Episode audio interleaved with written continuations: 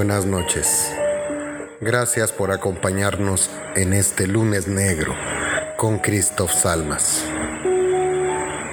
A veces nuestros muertos se confunden con la tierra recordándonos que de ella venimos y a ella vamos.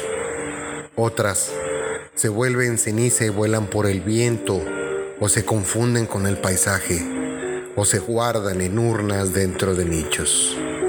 Hoy, la ceniza cubrirá tu frente. Bienvenidas, bienvenidos. Comenzamos.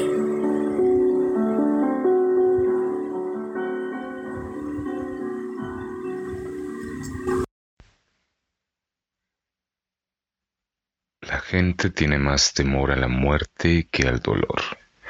Es extraño que teman a la muerte. La vida duele mucho más que la muerte. Cuando la muerte llega, el dolor termina. James Morrison Las campanas de la iglesia del pueblo comenzaron a sonar, de nuevo tristes y distantes, buscando ser escuchadas por alguien por quien fuera, como cada año en vísperas de la Semana Mayor. Don Víctor, el sacristán, se colgó de los carrillones viejos del campanario también viejo, como todo viejo en aquel pueblo viejo y oloroso a abandono. El sonido del bronce viejo parecía llorar a lo lejos, clavándose en todos los rincones de San Miguel llamando a la población a que se presentara al llamado de su cura párroco para realizar los rezos propios, los actos de constricción y las confesiones previas a las celebraciones litúrgicas, pues al llegar la Semana Santa se suspendían cualquier evento religioso de menor importancia. El pueblo de San Miguel estaba enclavado en la sierra, en medio de la bruma y del frío y también sumido en el más fanatismo religioso. Hacía cinco años ya que, con la guerra, todos los hombres habían salido al frente a combatir al enemigo, y hasta las autoridades fueron convocadas por el ejército federal en las odiosas y temidas levas. Con los levantamientos forzados, casi no quedaron hombres, salvo los niños menores de once años y los más viejos, como don Víctor, el sacristán, y el padre Melgar. Ambos pasaban los setenta años y fueron descartados para pelear, siquiera para cargar un fusil, ya no para arriar mulas. Se salvaron de ser fusilados gracias a la intervención de un sargento que había sido acólito en su juventud, bajo la mirada suave del padre Melgar. Eso y su edad les valió para quedarse en el poblado ese que apenas pasaría de ser una ranchería, que apenas tenía un arroyuelo, que apenas destacaba en el mapa municipal y que por fortuna, por su nada estratégica posición, no destacaba siquiera como un bastión indefendible. Simplemente era un pueblo de paso, que no servía ni de granero porque las lluvias no eran amables siquiera pero el sol se desgajaba sobre los caminos polvorientos de San Miguel. Se acercaba la Semana Santa, y lejos parecía haber quedado la costumbre de los carnavales y las maringuías, esos hombres que se vestían de mujeres usando máscaras y trajes típicos de la región, para representar la dualidad entre los dos géneros, de esa fuerza que hacía vital a la tierra misma en el entendido de la fertilidad de la pareja. Al padre Melgar le parecía una costumbre un tanto profana, pero dejaba al pueblo hacer para después, en las misas de los domingos anteriores a la cuaresma, poderlos regañar desde el púlpito a la hora del sermón, aduciendo que esas celebracioncitas, como las llamaba, no eran cosa de Dios, sino del diablo, del enemigo que buscaba ganar su alma y llevarla al infierno para que se achicharrara en calderos candentes, mientras cientos de diablillos les atravesaban la carne con sus tridentes enormes. Todos los fieles que asistían a la iglesia, no más de cien, ponían cara de haber sido regañados y asentían solemnemente con la cabeza, dejando satisfecho al anciano cura hasta el siguiente año, en que el carnaval se repetía y el enojo y los regaños también. Los domingos de Ramos se volvieron casi en un sueño remoto, porque hasta los árboles se secaron. Pareciera que estaban tristes al no tener a los hombres en el pueblo.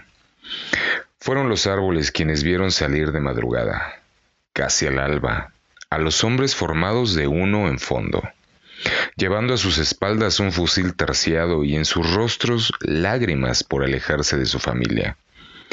Nada más los jóvenes que dejaban novias, que se iban al combate, temerarios, aventureros, cantaban acerca del amor y de morir por él, esperando encontrar chicas a las que deslumbrar con sus uniformes y con sus sonrisas relucientes bajo el sol primero, y así se fueron.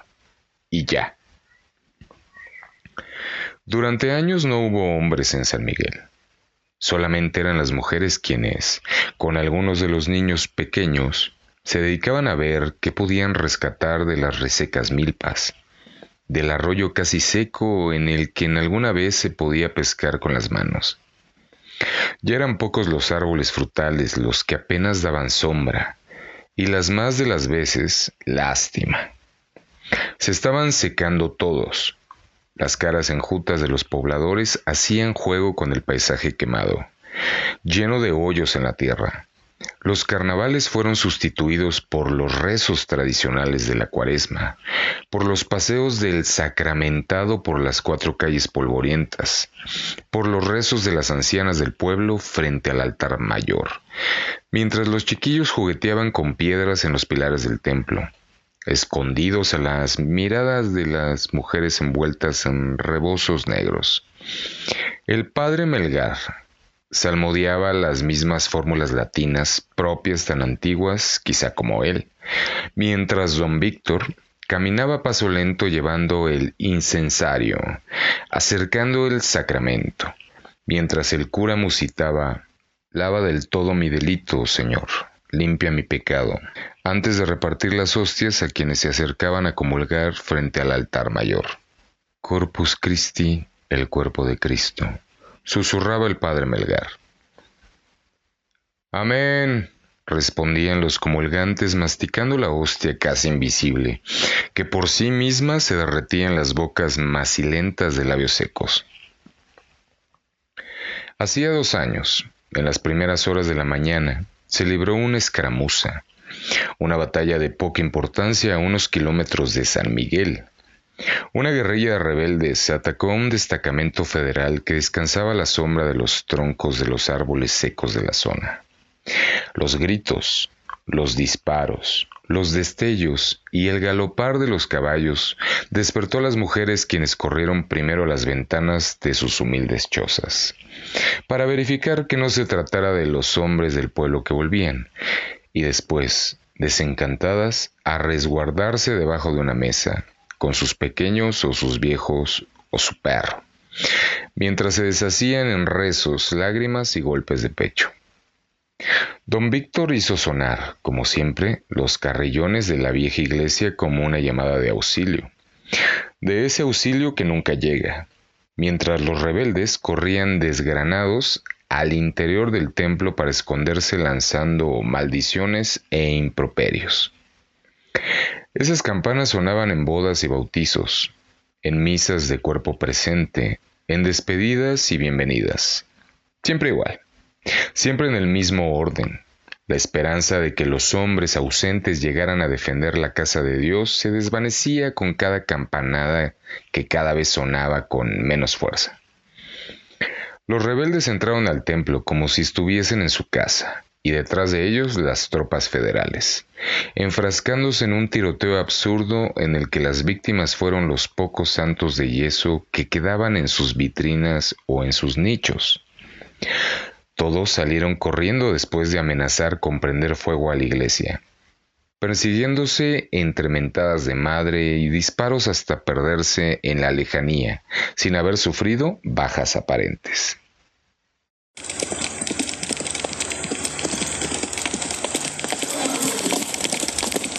Ya oyó, tata.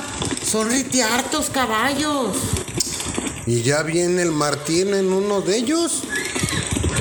No, tata, no se ve. Pues entonces quítese de ahí, no sea pendeja. No le vayan a dar un pelotazo. Tata, métase debajo de la mesa que traen rifles. Lunes Negro con Christoph Salmas. Continuamos.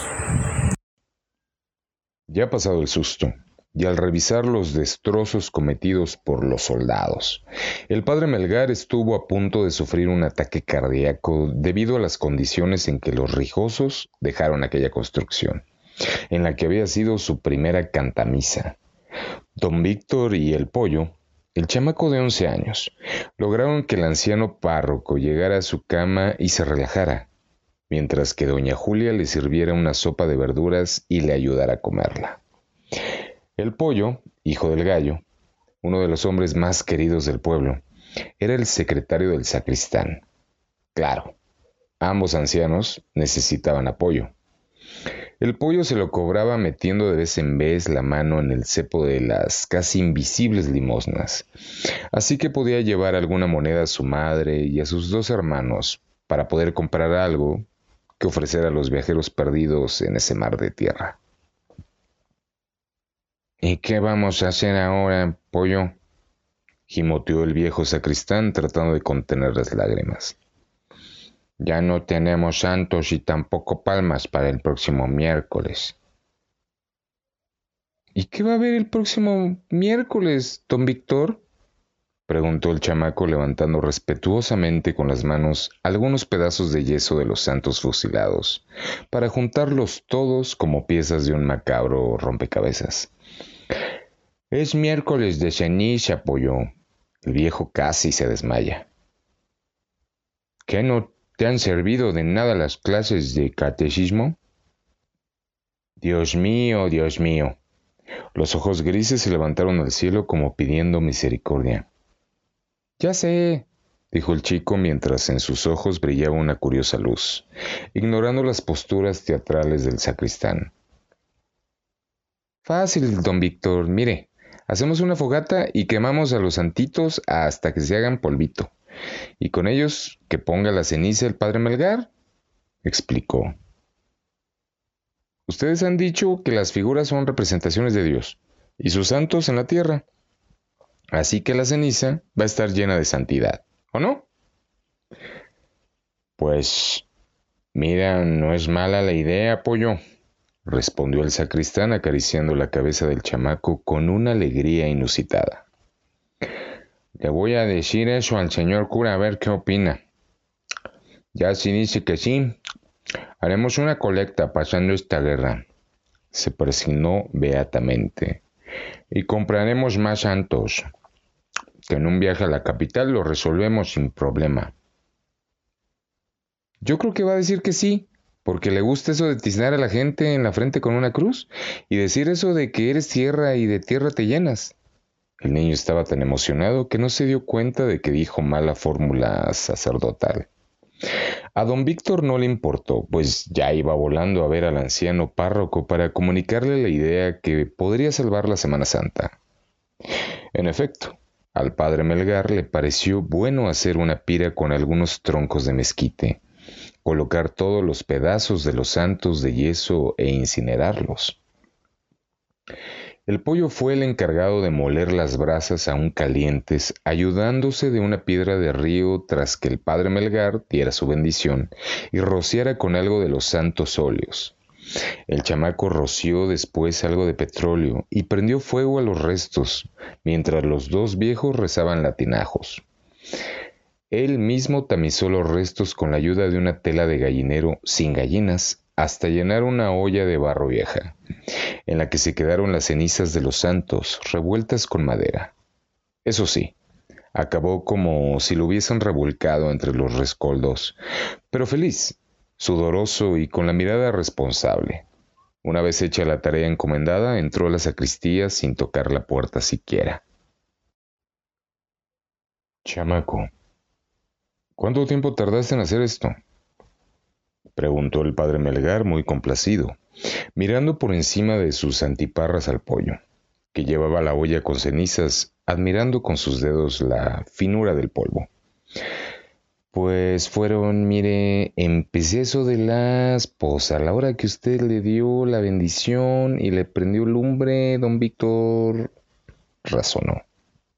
Han de haber sido unas tres horas de principio ahorita. Yo creo que sí, como tres o cuatro horas, o menos.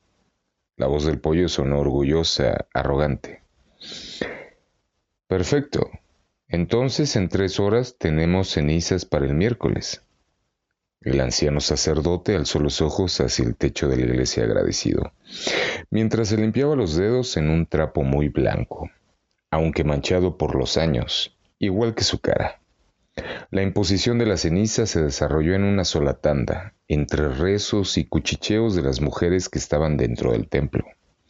Poco a poco se formó una ordenada fila en que los ancianos iban hacia adelante, seguidos de las mujeres con sus hijos. pulvis es et in pulverum reverteris. Polvo eres y en polvo te convertirás.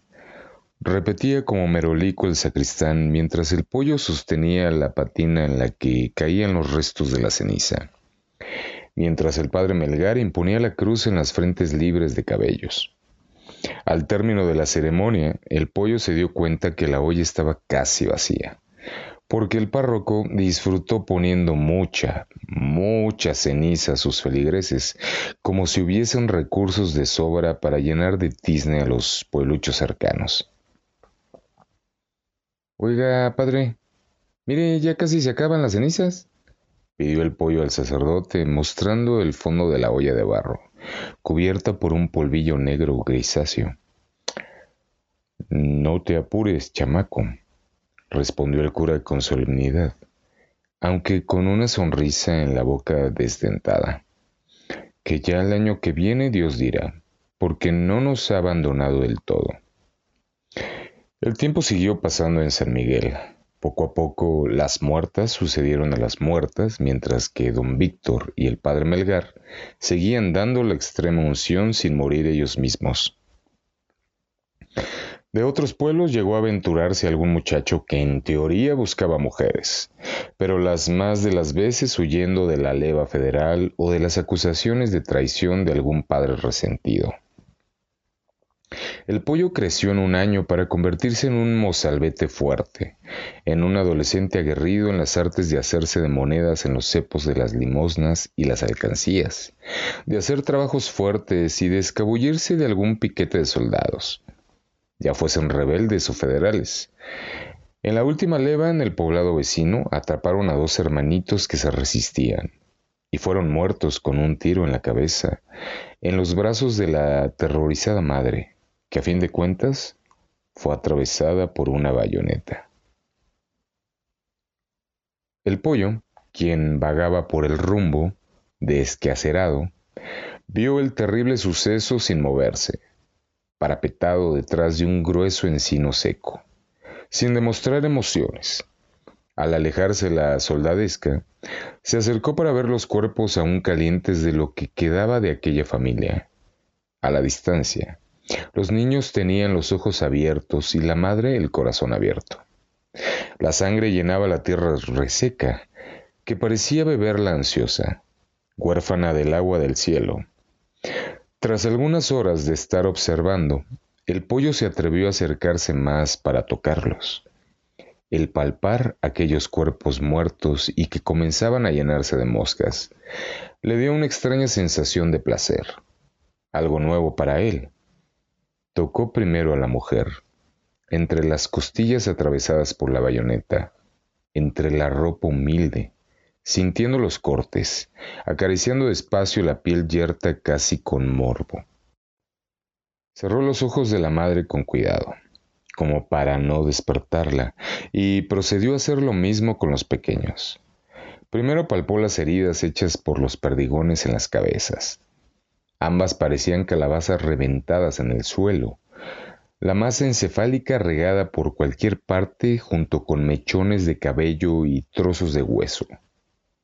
El pollo se dio vuelta y juntó algunas ramas secas para formar una especie de pira.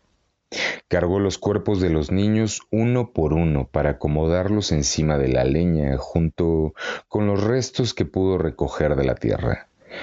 Y cargó también a la madre para colocarla sobre sus hijos, como si quisiese que los siguiera protegiendo. Satisfecho, dio la vuelta sobre sus pasos para regresar a su casa. No encontró a su madre ni sus hermanos y sintió un ligero estremecimiento Aquellos cuerpos podrían ser los de ellos, pero no, no lo eran. Debajo del fogón, sacó una lata de petróleo con algunos litros, un jarro con manteca y volvió a salir. Ya casi metiéndose el sol, caminó silbando la Adelita. Llegó de nuevo al espacio abierto donde dejó los cuerpos. Nada había pasado, nadie los había buscado. Ahí seguían. Con cuidado, regó el poco petróleo que llevaba sobre los cuerpos de aquellos tres infortunados, procurando que no quedara nada sin ser mojado siquiera por el combustible. Con la manteca que llevaba en el jarro, les dibujó una cruz a los cuerpos en el espacio que fuese en que hubiera piel, cercano a la frente, a manera de extrema unción, como ya había visto hacer al padre Melgar. Dejó el jarro sobre una piedra y sacó una caja de mechas de madera. Raspó una contra la piedra y al encenderla la arrojó sobre los cuerpos viendo que el petróleo comenzaba a arder. Primero con timidez, pero después desquitar su furia sobre aquellos cuerpos muertos. Pulveris es et in pulverum reverteris. Polvo eres y en polvo te convertirás, dijo el muchacho repitiendo la fórmula del sacristán mientras arrojaba con fuerza el jarro lleno de manteca a uno de los cuerpos, que comenzaron a arquearse por el calor de las llamas, tomando posturas grotescas y liberando crujidos junto con el olor a chamusquina que llenó el llano aquel. En medio de las llamas, comenzó a sentir frío y se acercó a la macabra fogata, sin dejar de ver cómo los cuerpos se consumían. Curioso, siempre curioso. Casi amanecía cuando las últimas brasas se apagaron. Tomó la piedra sobre la que había puesto el jarro y se dirigió hacia los rescoldos con paso reverente, lento. Una mancha de grasa se extendía bajo lo que había sido la fogata. Magros los cuerpos que había quemado. Poca había sido la grasa que se había desprendido de ellos y la tierra también la había bebido. Arrastrando el zapato derecho, trató de cubrir aquellas manchas jalando el polvo reseco. Con su permiso, madre, dijo Quedito. Con su permiso, hermanitos, descansen en paz. Y comenzó a machacar los restos carbonizados de aquel trío desventurado. Los huesos que más le costaron trabajo fueron los dientes, pero aún así logró triturar todo hasta casi desaparecerlo por la posición del sol, supo que el trabajo le había llevado unas ocho horas desde que acomodó la leña hasta que enterró las cenizas en una improvisada sepultura, en la cual no dejó un crucifijo o una señal, nada, procurando que se confundiera con lo agreste del paisaje. Se sacudió la ropa y se dirigió de nuevo a su hogar, donde seguramente lo esperaba su madre para reclamarle por la ausencia de toda la noche, y no se equivocó del todo.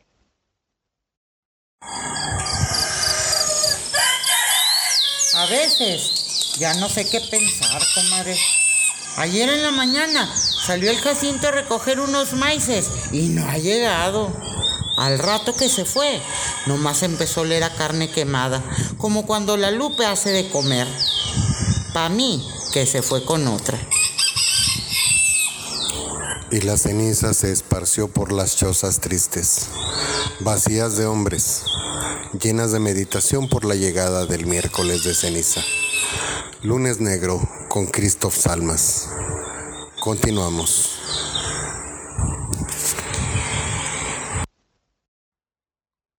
Pinches cuincle, dijo a manera de saludo una mujer en cuanto lo vio entrar a la humilde choza. Me dices ahorita mismo dónde chingados dejaste el petróleo, cabrón. El primero de varios golpes con una vara de membrillo cayeron sobre el pollo, quien solamente se hizo un ovillo para recibir la azotaína que poco a poco fue tomando tintes más violentos. El chamaco vio a su madre derrumbarse sobre el suelo de tierra mientras él se limpiaba la sangre de la cara con las manos. Sabes que con eso enciendo el fogón, que aquí la tierra es mala con nosotros, hasta para que nos dé leña, escuincle, reclamó la madre, sofocada y con lágrimas en los ojos. Y que no hay manera de conseguir más petróleo si no pasa algún viajero, y nos lo cambian por comida. Ora, ni petróleo ni comida, ni para ellos ni para nosotros. Y se echó a llorar con la cabeza entre las manos. Mamá, ya no llore, pidió el pollo en un intento de tranquilizarla, abrazándola y besando su cabeza cubierta de polvo. Ya verá que Dios nos va a socorrer. Créame, que el petróleo lo usé en una buena causa, de verdad. Se lo juro por Dios, remató haciendo con los dedos la señal de la cruz como había visto hacer el padre Melgar, al dar la bendición al finalizar la misa del mediodía los domingos. Chamaco irreverente, gritó ella con los ojos rojos, la boca llena de espuma y amenazando nuevamente con la vara de membrillo. Aparte del ladrón blasfemo. El primer chicotazo no llegó a su destino, pues la mujer se volvió a derrumbar sobre el suelo levantando una leve nube de polvo fino. Lárgate, lárgate a donde no te ve y no regreses hasta que se me pase la muina, cabrón. El pollo salió con la cabeza baja, con los ojos hinchados y aún con el sabor de su propia sangre en los labios. Caminó hacia ninguna parte y hacia todos lados, esperando que el enojo de su madre pasara relativamente pronto se acercaba la Semana Santa y San Miguel contaba con ella como la cofrade de la pasión de la Virgen María, así que tenía que estar en sus cabales y, tranquila. Por lo que se ofreciera, el pollo fue a dar una vuelta a la iglesia.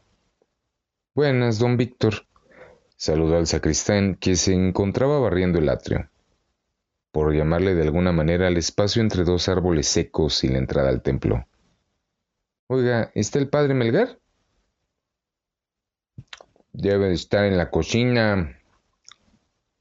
Pollo, respondió el hombre dejando de barrer para tomar un respiro, mientras limpiaba el sudor de su frente con la manga de su camisa de manta.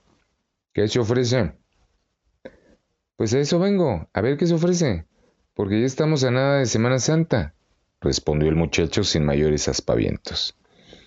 Así es, sonrió el sacristán, por lo que veo ahora sí estás atento a las fechas, muchacho. Pasa que en unos minutos más va a desayunar y ya sabes que no le gusta que lo molesten. La escoba volvió a amenazar al piso de tierra libre de basuras. Con su permiso, don Víctor, dijo el pollo y emprendió una ligera carrera hacia la parte posterior de la iglesia. La cocinita estaba a pocos pasos de la sacristía. Pasa, muchacho, pasa, invitó el anciano sacerdote sin advertir las laceraciones en la cara y los brazos del chico, mientras se servía una taza de algo que parecía café, dejándolo a paso lento en la mesa junto a un pan reseco. ¿Ya desayunaste? Buenos días, padre Melgar. El pollo se inclinó a besar el anillo en la mano derecha del sacerdote, sintiendo que sus labios explotarían por el dolor aunque sin demostrarlo. Muchas gracias, su merced, ya desayuné. Mintió sin sentirse culpable. Bueno, antes de que comience mi desayuno, dime, ¿qué se te ofrece? Preguntó el anciano cura acomodándose en una silla a la cabecera de la mesa. Pues que ya viene el domingo de Ramos y que no hay palmas para hacer la ceniza, respondió el pollo, respetuoso de pie frente a la silla del cura del otro lado de la mesa. El año pasado hiciste ceniza con los restos de los santos que esos bárbaros fusilaron. Valga la expresión. El cura Melgar santificó su café y su pan con bastante velocidad para su edad. Así que no veo problema para que hagas más. ¿O qué? ¿Ya no tenemos cenizas? Padre, ni cenizas, ni palmas, y menos santitos para quemar, explicó el muchacho, haciendo el respaldo de una de las sillas mientras se le iban los ojos al ver el pan sopeado en el café, antes de ir a parar a la boca sin dientes del sacerdote. ¿Y cómo vas a arreglar eso, pollo? preguntó el anciano dejando salir algunos trozos del bolillo entre los labios. Porque eso es tu responsabilidad. Ah, caray, saltó el muchacho. ¿Que eso no es responsabilidad de don Víctor? En su cara había verdadera sorpresa. Dios mío, pollo, respondió el padre Melgar tras limpiar sus labios con el mismo trapito que un año antes había limpiado sus dedos de la ceniza. Estás viendo que ya está viejo y que no con trabajos camina, y se acuerda qué día vive. Sonrió con tristeza, así como yo. Está bien, padre, respondió el pollo con una sonrisa igual de triste que la del cura. Déjeme ver cómo hago para resolverlo, porque no creo que quiera que haga cenizas con carbón o con ramas. Ya ve que casi no hay ni un solo árbol en San Miguel. Se despegó de la silla con un ademán de abanicarse por el calor. Además de que ninguna bendición va a ser suficiente para santificar un trozo de carbón.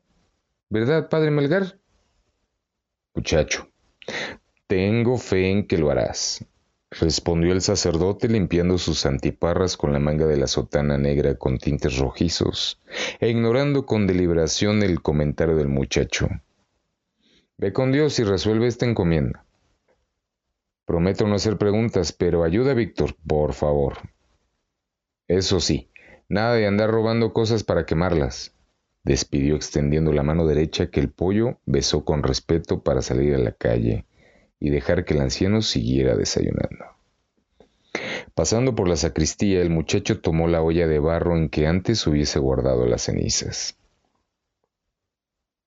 Ahora sí le hice buena, se dijo en voz alta, mientras caminaba hacia el llano aquel en donde había sepultado a la familia muerta por los soldados.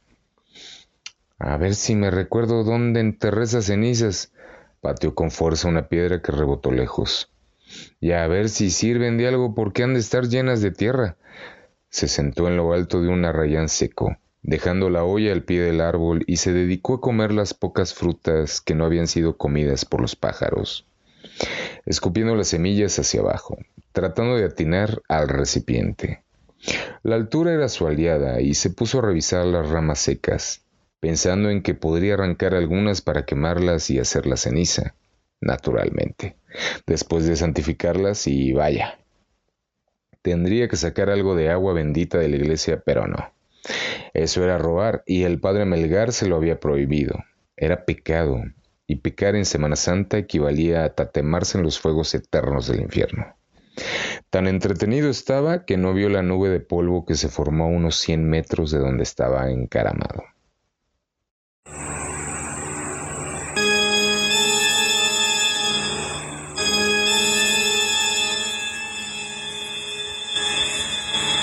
Polvo eres y en polvo te convertirás, repetía el anciano sacerdote trazando la señal de la cruz en las frentes hirsutas de sus fieles. El fino polvo caía en los ojos, en la nariz y en la boca de cada uno de ellos, y ellos lo absorbían, sin saber que esas cenizas habían tenido vida apenas unas horas antes. Lunes Negro con Christoph Salmas. Regresamos. Atención. Alto. Gritó un oficial vestido de paisano a sus subordinados, con su sombrero de paja tratando de dejar su cabeza debido a los bríos del caballo que montaba. ¡Ay, párenme! A estos cabrones traidores, que los vamos a fusilar aquí mismo, bramó. Ya me cansé de andarlos paseando y que se traguen nuestras viandas. Si de todos modos se van a morir. Hasta entonces, el pollo notó que era un piquete de soldados rebeldes, calzones de manta y mal armados, custodiando a cuatro tipos en uniforme color caqui, del color del ejército federal, amarradas las manos por la espalda y tironeados por caballos. Unos pelones que eran mofa y escarnio de la tropa rebelde. Mi general, Escuchó gemir a uno mientras dos soldados lo paraban frente a una vieja albarrada para ser fusilado. Le ruego que tenga piedad de mí. Tengo esposa, dos hijos, y mi madrecita está muy enferma. Se dejó caer de rodillas mientras hacía su petición. Así que por su madrecita le pido que me perdone. La voz entrecortada y el pantalón con una mancha oscura entre las piernas, orinado por el temor de perder la vida.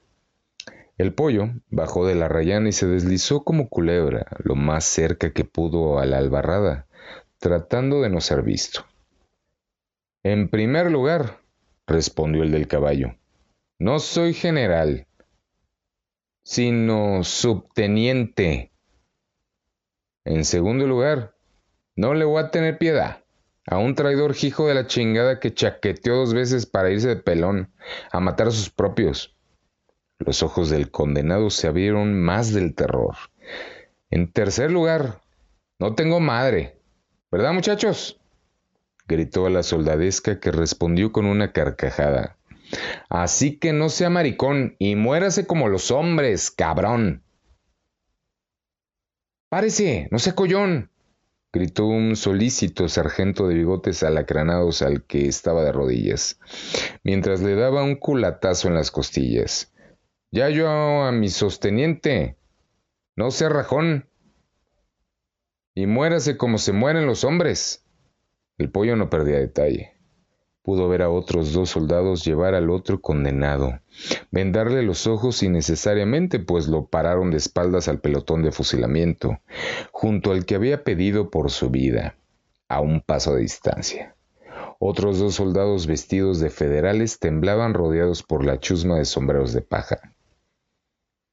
Miren bien, cabrones, dijo el subteniente, que esto es lo que les va a pasar si los vuelvo a ver disparando contra sus hermanos. Y aunque ahorita se me antoja más que sigan ustedes que dejarlos ir, la mera verdad. Sargento, gritó el comedido de la culata, quien de inmediato puso manos a la obra. Atención, pelotón, gritó con voz de trueno el subordinado. Formen cuadro. De inmediato, al paso veloz, cuatro soldados se colocaron delante de otros cuatro. Armen armas. Los ocho soldados cortaron cartucho en sus viejos mauseres casi al mismo tiempo. Preparen armas. Tiradores. Los cuatro del frente pusieron la rodilla derecha en tierra, dejando a los cuatro de atrás de pie. ¡Apunten! Sacó un machete oxidado que levantó sobre su cabeza. El que lloraba no dejó de hacerlo. Los ojos de los tiradores afinaron la puntería. ¡Chingan a su madre, cabrones! gritó el otro federal. ¡Viva mi general Rosales Sus palabras fueron interrumpidas por la voz de fuego del sargento por una descarga cerrada de fusilería. El del caballo, sin apearse, se acercó a los cuerpos que chorreaban sangre, tirados sobre la reseca tierra junto a la albarrada. Estos cabrones, gritó a los tiradores, que no pueden tirar bien, chingada madre. Hay que darles el tiro de gracia y no despreciar el parque. Y desde su montura sacó su revólver y de un tiro a cada cabeza acabó con las vidas de esos dos. Los otros dos temblaban de miedo esperando que se les parara frente a la albarrada. A ver, ustedes, se dirigió a ellos. ¿Quieren ser los siguientes? Ambos negaron vehementemente con la cabeza. Pues entonces, hijitos, sépanse que si los volvemos a encontrar con ese uniforme de los enemigos de la patria, donde los encuentremos, ahí mismo los ajusilamos. ¿Me oyeron, cabrones? Gritó. Sí, mi subteniente, respondieron al unísono los dos federales. Pues entonces, me dejan esos uniformes ahí tirados y se me van. Aunque sean cueraditos, pero se me van, dijo con una sonrisa mientras los dos se desnudaban y dejaban las ropas aventadas al acaso. Sargento, acompaña a estos cabrones a la puerta, que ya se van. La tropa rompió en otra carcajada, mientras el sargento, después de llevar su palma derecha al ala de su sombrero, se iba encima de los federales golpeándoles las nalgas con el plano de su machete. Los dos corrieron en direcciones diferentes, golpeados pero vivos. Oiga, mi sosteniente, preguntó otro soldado después de cuadrarse. ¿Los colgamos estos cabrones? Como hicimos con los otros en Puente Grande? Digo, para que sirvan de escarmentación a los otros pelones que nos andan correteando. No, respondió el montado a caballo. Los vamos a dejar ahí tirados, que se los traigan los coyotes. Corneta, toque paso de roblado. El músico sopló y sopló, logrando sacar algunas notas desafinadas al instrumento, haciendo que la tropa avanzara hacia donde el sol comenzaba a moverse, como si ya quisiera guardarse a dormir. Los caballos dejaron estiércol y ligeras nubes de polvo. Al poco tiempo ya se habían perdido la vista. El pollo se acercó hasta los cuerpos una vez que estuvo seguro que nadie lo veía. Pues estos dos ya me llegaron a la Semana Santa, se dijo, siempre en voz alta al acercarse a la albarrada. Vio los cuerpos de los dos soldados y examinó las heridas dejadas por las balas del pelotón de fusilamiento. Pues sí, qué mala puntería comentó al ver los tiros de uno en las piernas y del otro en un brazo y un hombro. Sonrió. Las cabezas de ambos eran una masa gris sanguinolenta después del tiro de gracia. Comenzó a desnudar ambos cadáveres, dejando los chaquetines y los pantalones sobre la albarrada. A ver si se secan un poco, dijo. Mientras los extendía, se dio vuelta y fue a recoger las prendas de los otros dos, riendo mientras recordaba al sargento darles de nalgadas, juntándolas en la barda de piedra. Terminando, fue a la rayana en el cual había estado encaramado, y cortó ramas colgándose de ellas, desgajándolas y arrastrándolas junto a la pared de la albarrada, formando una pira sobre la cual puso la ropa casi seca de los cuatro después de revisarla. En los bolsillos del chaquetín del que lloró encontró unos cucuruchos de papel con pólvora y en el pantalón del otro unas cuantas bolas de algo que parecía ser un queso grasoso. Dejó todo junto a una piedra plana pendiente para usarlo. Vaya que pesan, dijo el pollo, arrastrando poco a poco los cuerpos de los dos fusilados, para ponerlos sobre la parihuela hecha de ramas y ropa, como pira funeraria. Regó la pólvora con mucho cuidado, poniendo especial atención en la ropa seca, con las bolas de ese algo parecido a queso. Dibujó una cruz sobre las mejillas de los cadáveres, repitiendo la frase: Pulvis es et in pulverum reverteris. Polvo eres y en polvo te convertirás. En cada vez. Al terminar, en una extraña manera de comunión, Metió en las bocas casi deshecha de los fusilados las bolas grasosas que había encontrado entre las ropas. Corpus Christi, el cuerpo de Cristo. Amén. Se alejó un poco, persignándose, pidiendo a Dios que todo saliera bien. Encendió una de las infaltables mechas que llevaba consigo y la colocó con cuidado sobre la ropa llena de pólvora. Una alegre chispa anaranjada surgió entre las ramas y los cuerpos. Las llamas comenzaron a crecer, como si bailaran al compás de los silbidos alegremente pacientes del muchacho.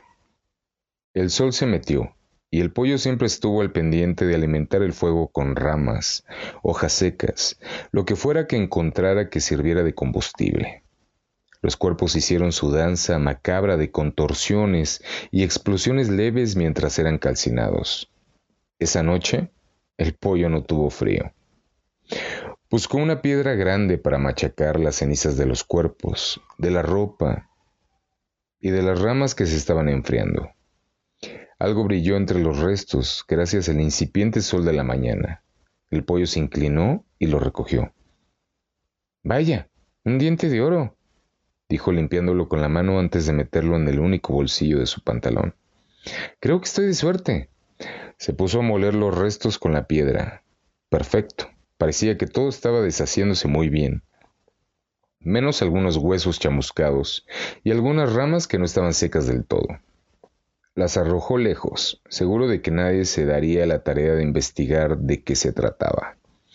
Se acuclilló junto a las cenizas, su olla de barro junto a él, y comenzó a escurrirlas con las manos, a manera de tamiz.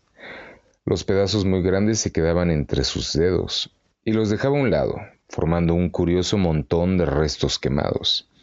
Se sintió muy tranquilo y muy feliz de ver que los restos de los hombres ya habían llenado la olla y había revisado los bordes, así que ya no se preocupó por tamizar lo que quedaba. Eso sí, juntó los restos debajo de la piedra misma con que los molió, seguro de recordar el sitio al que volvería en caso de necesitar más. Se echó la olla sobre la cabeza y comenzó su camino de regreso a San Miguel, seguro de que el miércoles de ceniza se desarrollaría sin contratiempos. El padre Melgar y don Víctor van a estar orgullosos de mí, se dijo con una sonrisa dibujada en los labios, caminando un poco encorvado, procurando que las cenizas no se volcaran del recipiente. El sol alegre de la mañana los saludó en el horizonte.